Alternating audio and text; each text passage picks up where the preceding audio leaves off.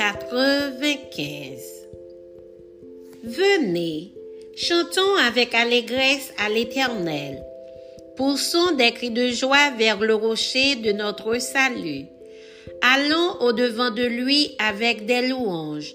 Faisons retentir des cantiques en son honneur. Car l'Éternel est un grand Dieu. Il est un grand roi au-dessus de tous les dieux.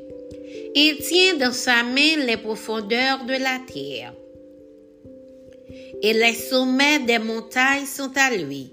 La mer est à lui. C'est lui qui l'a faite. La terre aussi, ses mains l'ont formée. Venez, prosternons-nous et humilions-nous. Fléchissons le genou devant l'Éternel, notre Créateur.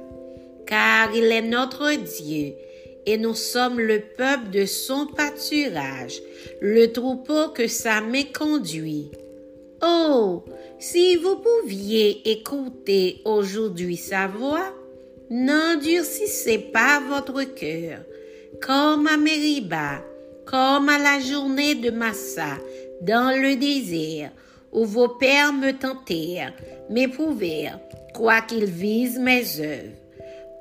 Pendant quarante ans, j'eus cette race en dégoût, et je dis, cette peuple dont le cœur est égaré.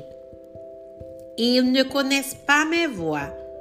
Aussi, je jurai dans ma colère, ils n'entreront pas dans mon repos.